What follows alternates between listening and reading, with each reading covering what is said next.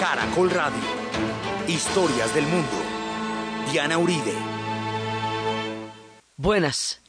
Les invitamos a los oyentes de Caracol que quieran ponerse en contacto con los programas. Llamar al 2 68 67 97 268 67 97 escribir a diauribe.com, consultar la página web Casa de la Historia www.casadelahistoria.org. En Twitter también estamos, arroba de la historia y en Facebook. Hoy continuamos con las grandes civilizaciones de los reinos de Mali en el África Occidental.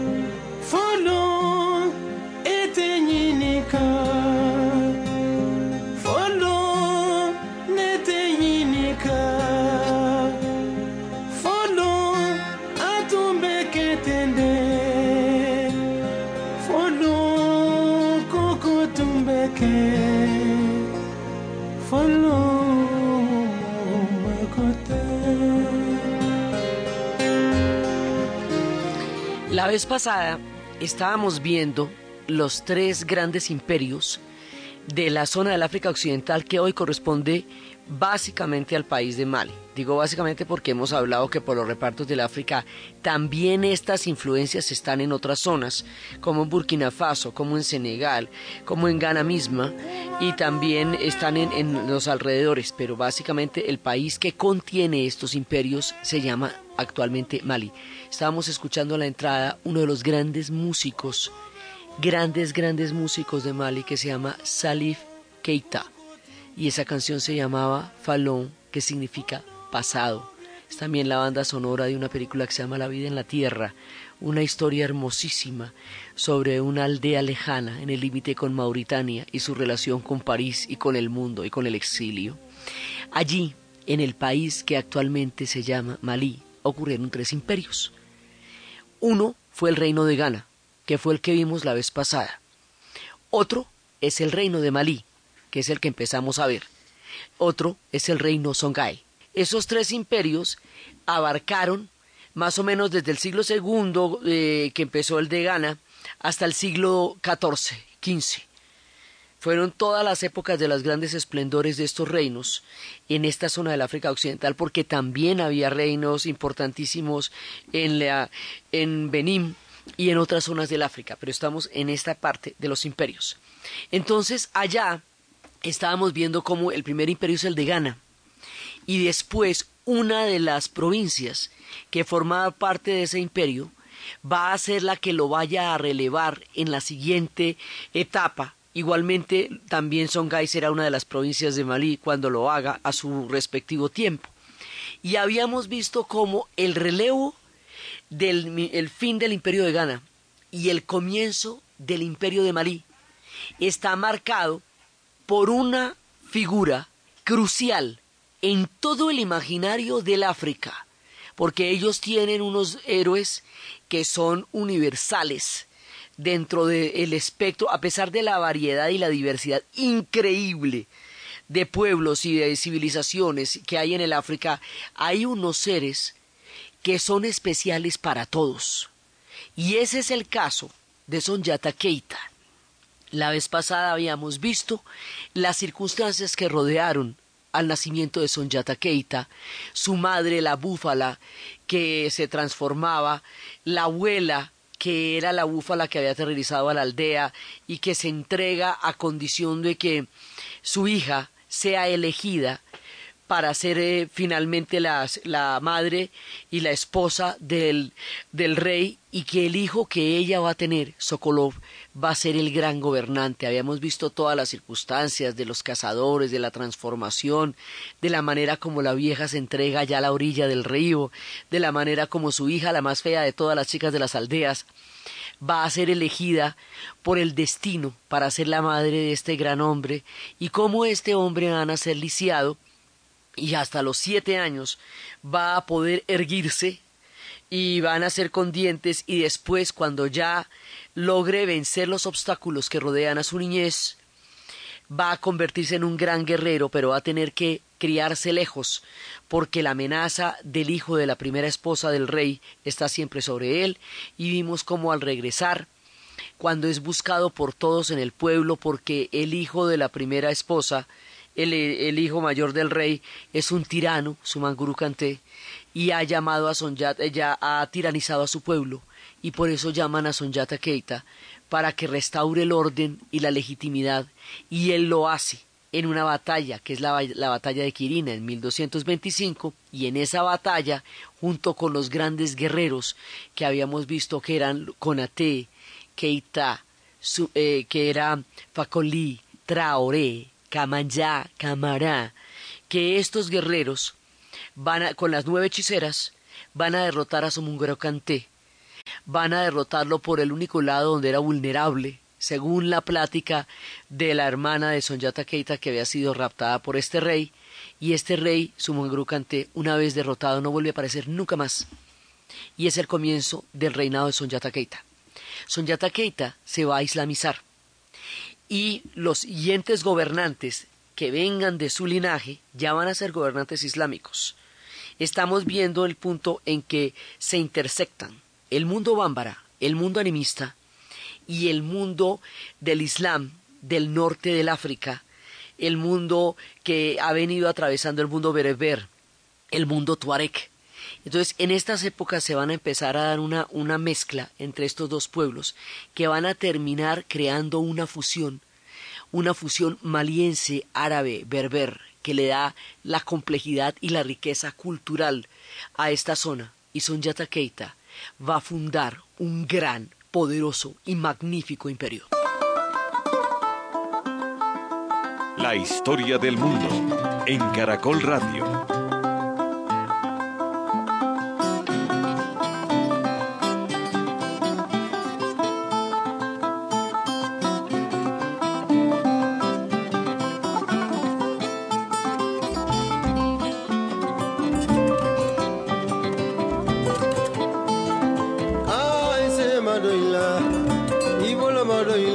la lubora.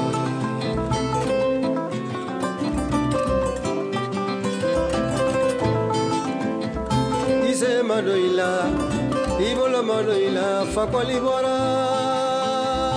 abulayo bulayo ibilibili yo eh kabila kuru malula fakwa lidumuya moyu bakana ayekeli sokoli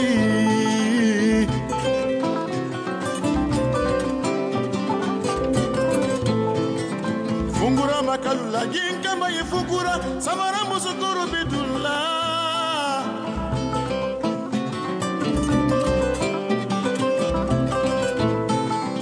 Diana kalula teneba ye diyana yawakan kosidi kumandi. Woroni arari mofa orogwe El imperio de Malí va a crear una civilización muy poderosa. Y es un imperio que va a tener un poder absoluto a partir del gobernante que se va a llamar el Musa o el Mansa después. Y va a tener, es un estado eh, centralizado, soberano, con provincias. Cada una de esas provincias tiene un gobernante que se llama un farín. Y está creado como una federación de pueblos autónomos que tienen como una especie de, vasallaje, de, alianza con, con el Musa, que es el que hace la justicia suprema. Y los musulmanes dentro de este mundo van a ser juzgados con el, de acuerdo con los preceptos de justicia del Corán. Y los animistas, que la muchísima de la gente del pueblo bámbara van a ser juzgados de acuerdo con las leyes de las culturas ancestrales. Y el imperio, para defenderse, va a tener grandes, eh, va a tener dos regimientos, uno en el norte y otro en el sur. Y va a ser un imperio muy poderoso también a nivel de ejércitos. Desde el punto de vista financiero, este es un imperio basado en una ruta basado en el comercio del oro y de la sal, de la misma manera que los genoveses y los venecianos desarrollaron imperios comerciales en el Mediterráneo, basados en toda la el tráfico de, de, marítimo que había en su época, pues esta gente lo va a hacer, pero con el Sahara. Como hemos visto que el Sahara es un mar interior para ellos y que las caravanas de camellos lo que van a traer es todos los productos, entonces la riqueza de esta ruta, la cantidad de oro que llega y de sal, es lo que le va a dar el soporte al imperio. Y este imperio, como los gobernantes se van a ir a, van a hacer la peregrinación hacia la Meca, en una ocasión un arquitecto viene de allá y va a traer una mezcla de lo que es la arquitectura islámica que ha visto en Arabia Saudita con los materiales que existen en Mali. En Mali, en el Sahel, existe un barro, un adobe, que resiste las temperaturas extremas porque ellos oscilan entre 40 grados, 50 grados, pueden tener en el verano. Entonces, estos adobes hacen que se comportan como la piel, hacen que respire la casa en el calor y que guarde el calor cuando hace el frío de las lluvias o de las noches que pueden llegar a ser frías también según la cercanía o no al desierto y van a generar una arquitectura única que hemos hablado que es la arquitectura sudanesa. Estos imperios van a tener una vida intelectual muy rica. En las noches se reunían en las grandes ciudades, en Timbuktu, en Gao, en Yené, en Niamey, que eran las ciudades fundamentales, y allá se sentaban los embajadores, se sentaban los historiadores, se sentaban los filósofos, se sentaban los bailarines, se sentaban los griots, que ahorita les voy a contar qué son los griots, y se sentaban los músicos, y como ellos siempre han tenido unos músicos maravillosos, este que estábamos escuchando es Besekukuate, y vamos a escuchar un poquito más también, y cada uno de ellos tiene unos instrumentos que equivalen a una, a, una condición histórica y a una condición social. Tienen instrumentos de cuerda. Eso que estábamos escuchando es guní. Hay unos que se llaman gunís, hay otros que se llaman coras. También están las flautas y las trompetas de caja y cada uno de ellos hay una danza destinada a los que a, los que a los guerreros hay otra destinada a los de las lanzas, hay unas destinadas a los emperadores y a los dignatarios, hay danzas destinadas a los cazadores.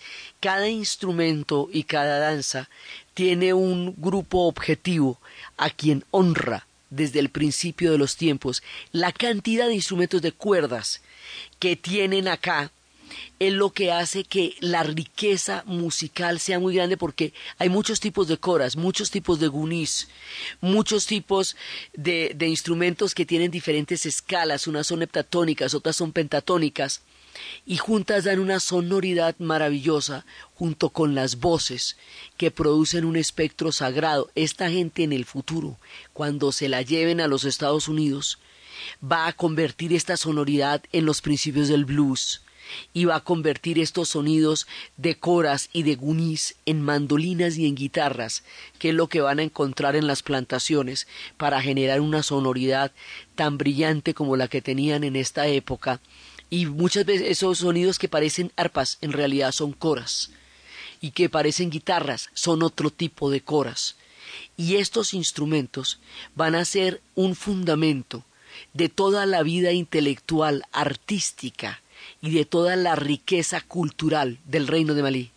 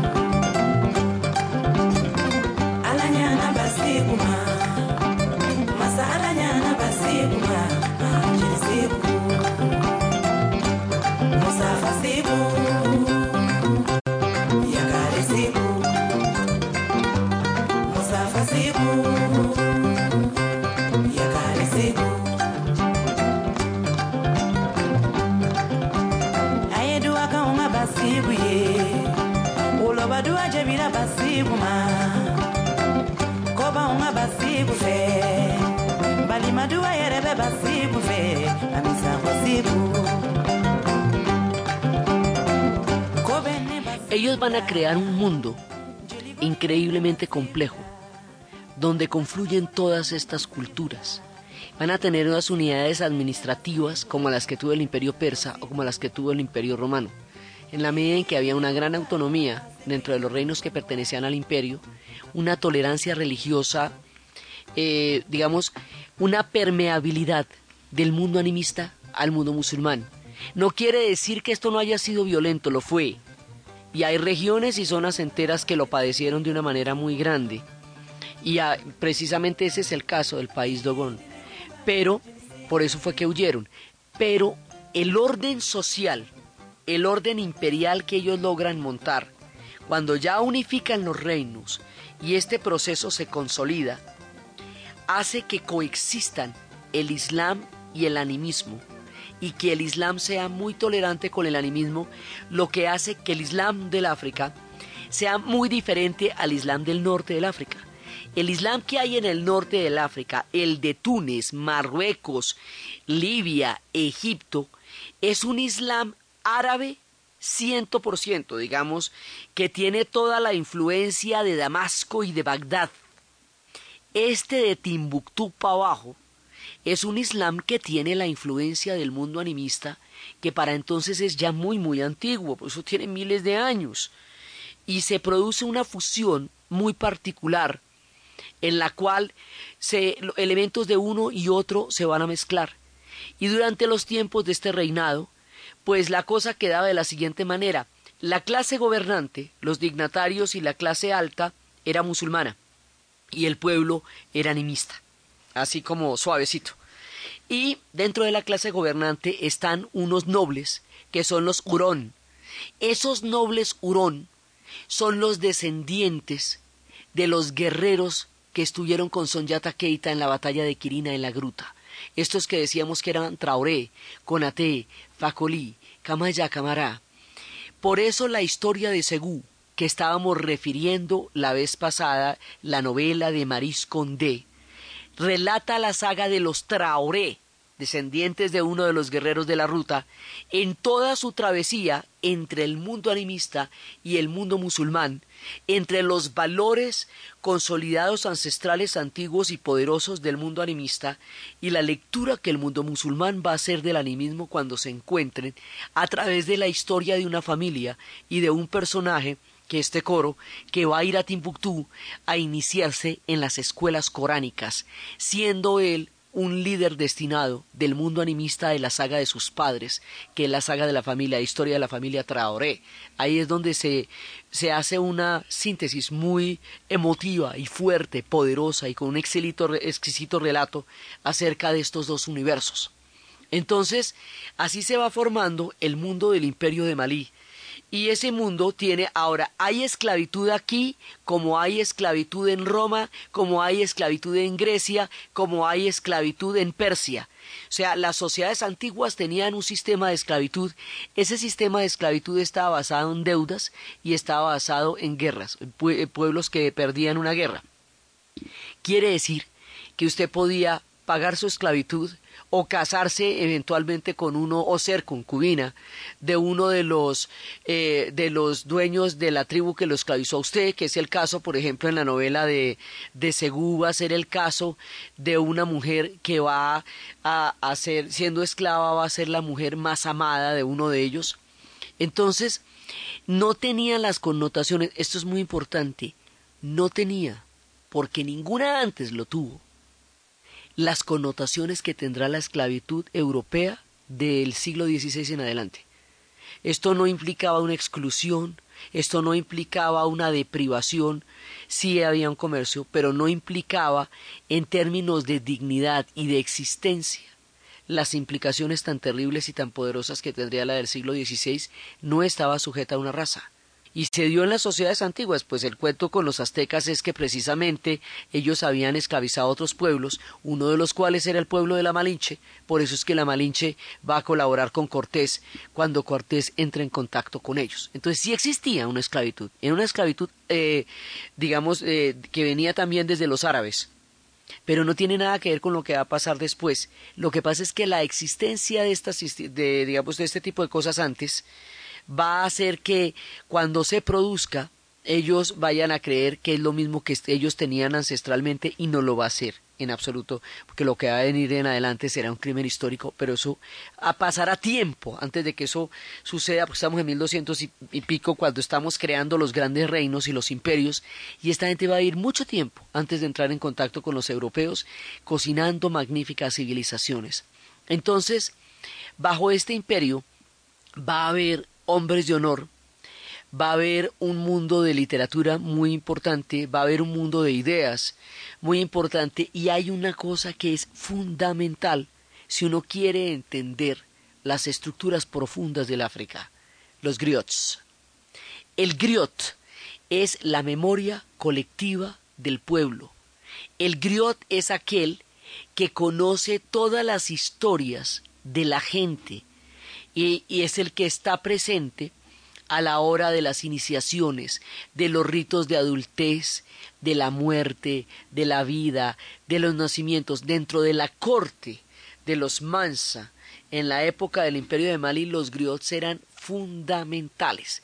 Están los, eh, los poetas, están los intelectuales, están los músicos, están los danzarines, pero están los griots. Ahora, los griots son cantores sea, ellos también lo hacen musicalmente hablando. Y esto es tan, tan importante que en el Festival de Sacane, para el cierre, decían los griots, nuestros ancestros cantaban para los reyes, nosotros cantamos para usted, presidente. O sea, al presidente le salía de ver a los griots. Un griot es un linaje antiguo. Un griot es el, eh, la estructura que cohesiona el mundo social de los pueblos, porque Él es el que sabe el origen de todo, Él es el que conoce todo. Es el que lo refiere, es el que lo relata, es la memocine de los griegos que es capaz de retener las historias, es el que eh, articula, ellos se definen a sí mismos como las venas y las arterias de la sociedad maliense, sus huesos se entierran debajo de los baobabs.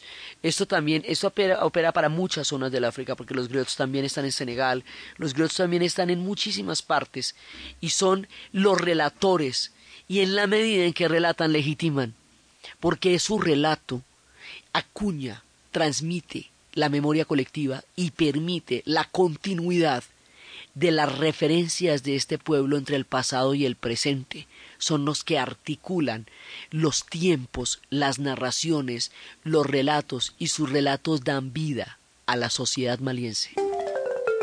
La historia del mundo en Caracol Radio.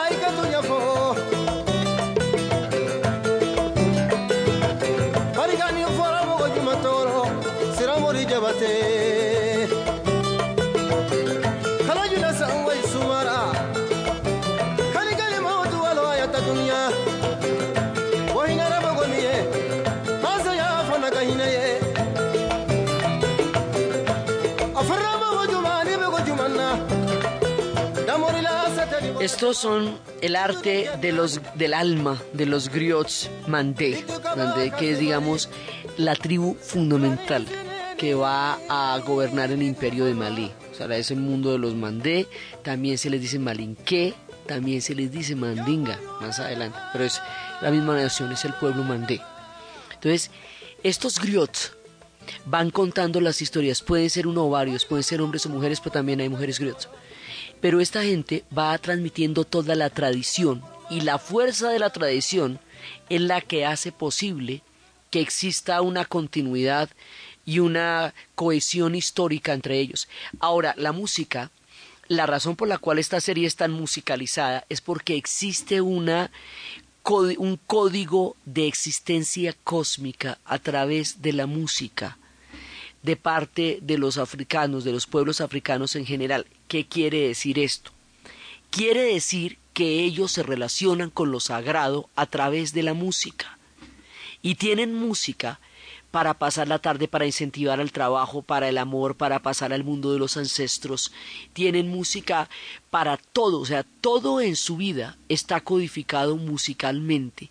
Y es alrededor de la música como ellos se definen frente a su propia sociedad, frente a lo sagrado, todos los asuntos de la vida cotidiana, trascendental, terrena, mundana, ultraterrena, están musicalizados en el mundo africano y eso va variando, los instrumentos van variando según las zonas.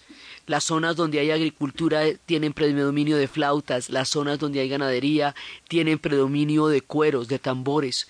Los tambores se hacen para comunicarse. Fundamentalmente es una manera de escucharse los unos a los otros. Los balafones también traen espíritus que eh, eh, convocan cuando se llevan los unos a los otros. Entonces la música para ellos es absolutamente trascendental, los define está totalmente metida con ellos. Entre más al norte tiene más influencia eh, árabe, entre más al sur tiene más influencia de balafones. Está determinada por la geografía, por las influencias culturales. El Museo de la Música en Ouagadougou, eh, capital del actual país de Burkina Faso, cuenta todas esas historias de cómo la música los define, los trae y los lleva del mundo de los ancestros, del mundo de todos los universos. Ellos habitan muchos universos, no solamente tienen un plano terreno. En todos esos planos hay intersecciones musicales y en cada uno de ellos hay una manera de meterse en la música. Por eso, cuando vaya, se vaya a presentar la tragedia de la esclavitud, la música será lo único que los va a acompañar a ellos, que les va a permitir que su alma sobreviva a las torturas y las historias tan duras que vendrán, y los define todas las comunidades africanas y las comunidades afrodescendientes se definen musicalmente como una condición de existencia.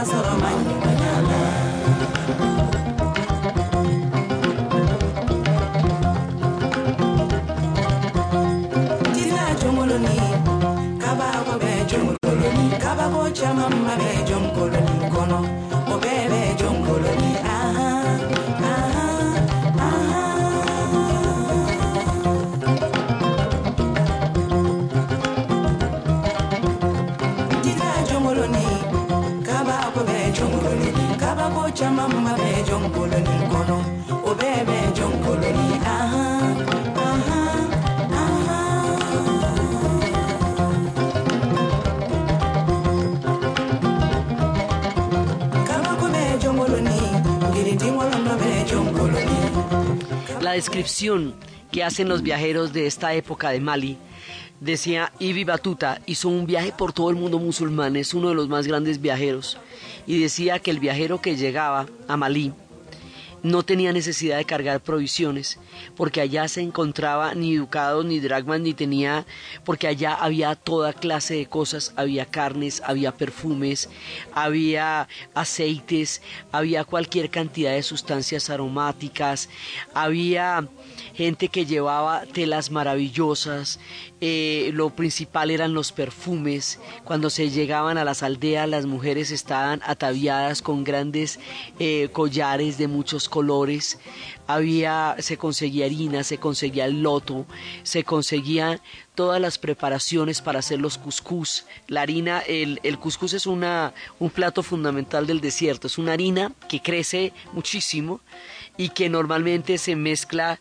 con carne de cordero. Como esta gente también tenía ganadería, ellos tenían ganadería, tenían pesca, tenían agricultura, oro, sal. Y con eso era que hacían imperios gigantescos. Entonces había la harina que le permitía a la gente del mundo musulmán hacer sus comidas tradicionales, que es el cuscús, y de esa manera no había necesidad de llevar provisiones cuando se iba al reino de Mali, porque en el reino de Mali se podían comprar todas las cosas y se podían conseguir. Y también tenían la artesanía y también tenían la, el, todo lo que es la cerámica. Y esa cerámica que todavía se hace en Segú, que es una, digamos, la capital del reino Bámbara, la ciudad donde, donde, se hacen actualmente las telas y el tejido de Bugoló que tiene todo un significado también, cada uno de los, de los cortes de, la, de los dibujos de las telas tiene una, un significado, o sea, se habla de los cruces de camino, se habla de la amistad, se habla de las buenas relaciones de vecindad, se habla de la lealtad, de centrarse a sí mismo, cada dibujo implica una, una posición frente a la vida, es una lectura del mundo, lo que significan esas telas y las cerámicas que se hacen en ese pueblo de Segú, en esa, en esa ciudad de Segú, son idénticas, no son parecidas, son idénticas a las que se hacen en Ráquira y tienen la misma técnica y los mismos colores. Y son negras y son rojas y tienen la misma forma de eh, exactamente la misma forma de las vasijas nuestras y el mismo tipo de tallado y el mismo tipo de moldeado. Así de simple pues son las cosas. Si usted ve una foto de las cerámicas de Ráquira y ve una foto de las cerámicas de Segú no tiene manera de distinguir cuál viene de dónde, si no es por la arquitectura sudanesa que se podría ver detrás de las hojas de barro que caracteriza a la ciudad de Segú, por la piel de sus habitantes. De resto la artesanía es exactamente igual y se mantiene en el tiempo. Entonces ellos van a crear un reino con todo el bagaje cultural del cruce de caminos que ellos han sido y el hecho de que los gobernantes que siguieran a Sonjata Keita fueran a la Meca legitimaba el carácter musulmán del reino de Malí y al mismo tiempo soportaba este mundo animista tan poderoso y tan fuerte, hoy por hoy el Islam que se vive y se practica ya es un Islam que es una mezcla de los dos mundos en, en, la actualidad. Tiene los marabús, que son estos personajes también. Un marabú era una especie de sacerdote adivinador que existen en el mundo musulmán y que son absolutamente importantes también en el mundo eh, en el mundo animista. Es un es un ser iluminado que es capaz de ver más allá de la vida cotidiana y predecir el futuro a través de la mirada sobre el cuerpo de la gente. Entonces los marabús eh, eh, forman parte de la estructura social de Mali y tienen, o sea, hay una cantidad de, de diferentes eh, niveles de pertenencia y niveles de relación que ellos van a tener. Pues son los griots, están también los marabús, está el mansa, está la gente, también tienen su estructura administrativa, los impuestos los recoge el farín y es a, a través de los impuestos del oro y de la sal, que era lo que sostenía el reino.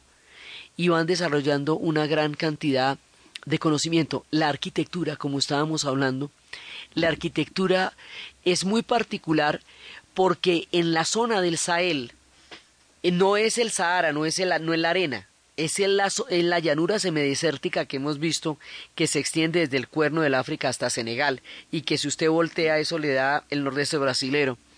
Esa zona en el África tiene un barro que es el que hace perfectamente posible la arquitectura que ellos tienen.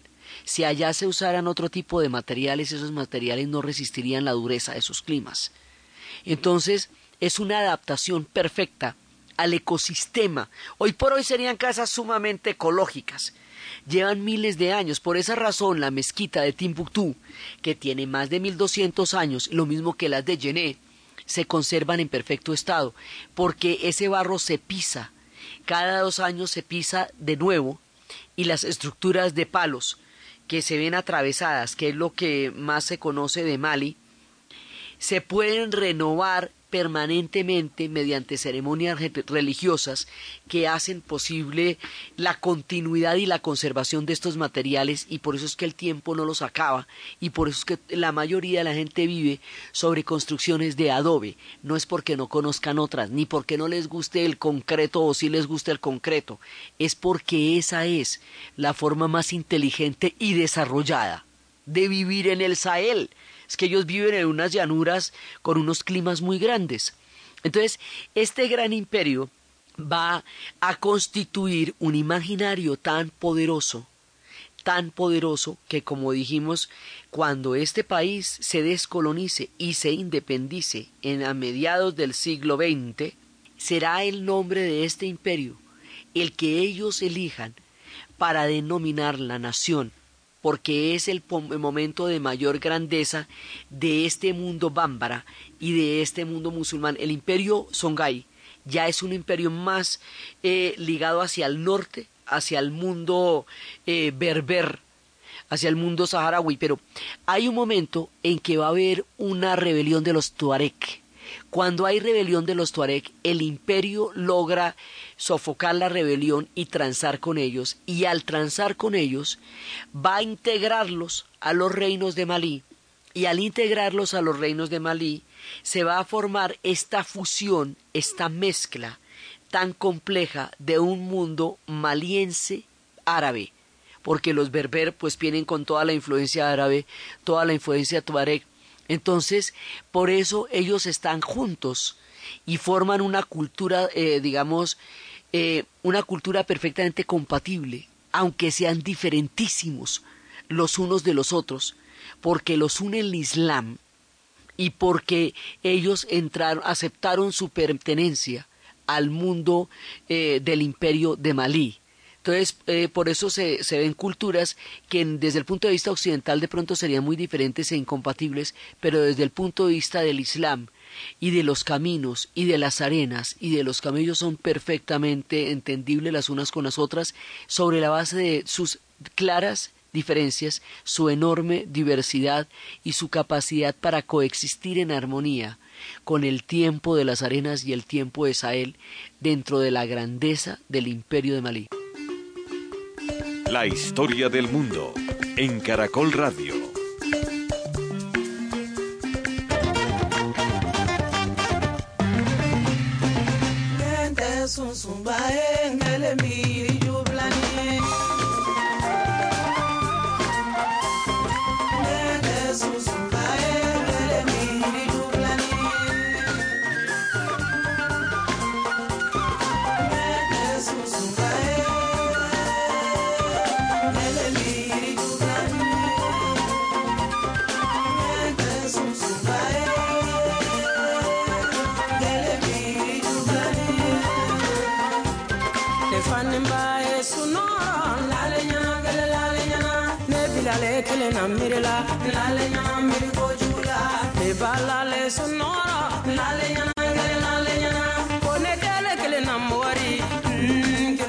Este imperio tenía una aristocracia política y militar, tenía diferentes clases y llegaron a tener ejércitos de 100.000 hombres, donde había 10.000 caballeros que defendían los diferentes regimientos del norte y del sur, por eso llegó a ser tan poderoso. Sonyata Keita lo que va a hacer es articular todo esto.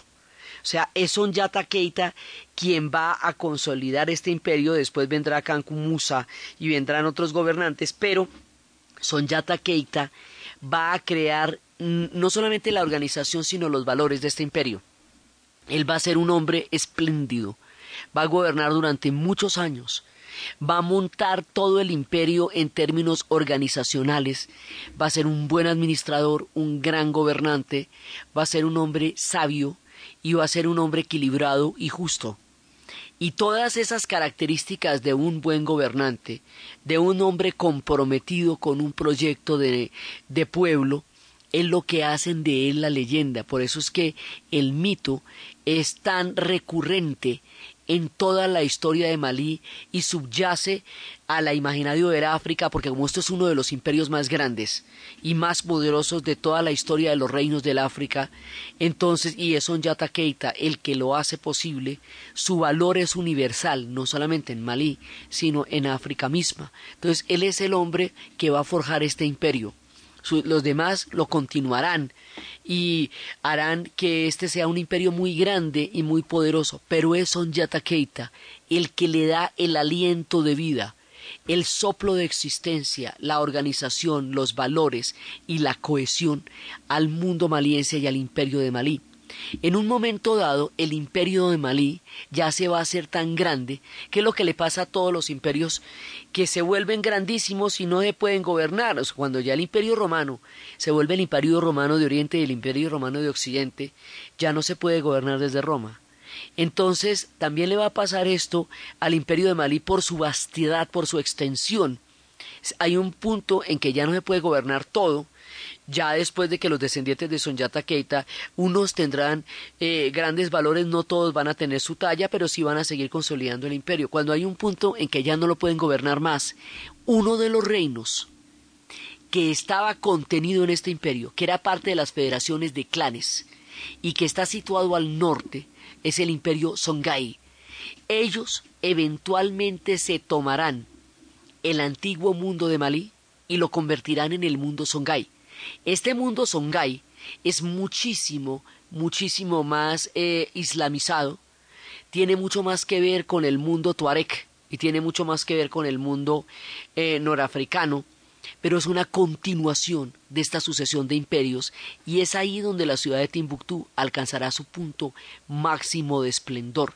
Ellos ya no son, son de otro pueblo, ellos no son Bámbara, no son Pel, no son Mandé, como, como son la gente de Malí incluso la de Ghana. Esto ya es otro imperio con otro pueblo, pero ese pueblo también está integrado en la actualidad del mundo de Malí, igual que los Tuareg, creando este mosaico de composiciones de pueblos y de, y de historias. La historia del pueblo Songhai, del imperio Songhai, de la dinastía de Askia, del gran florecimiento de Timbuktu y un pedazo de historia que queda entre una y otra. El sorprendente, increíble y revelador mundo del país Dogon es lo que vamos a ver en el siguiente programa. Entonces, desde los espacios de la grandeza de los reinos de Malí, del imperio de Sonyata Keita, de las noches de danza y música, del relato de los griots, de la arquitectura sudanesa, de toda la organización social política valorativa, de la música que anima el universo cósmico y de toda esta integración entre los planos de la cultura, la civilización, el Sahel, la arquitectura, el alma, la música y el seguimiento histórico de este pueblo sorprendente en la narración de Ana Uribe, en la producción José Rodríguez. Y para ustedes, feliz fin de semana.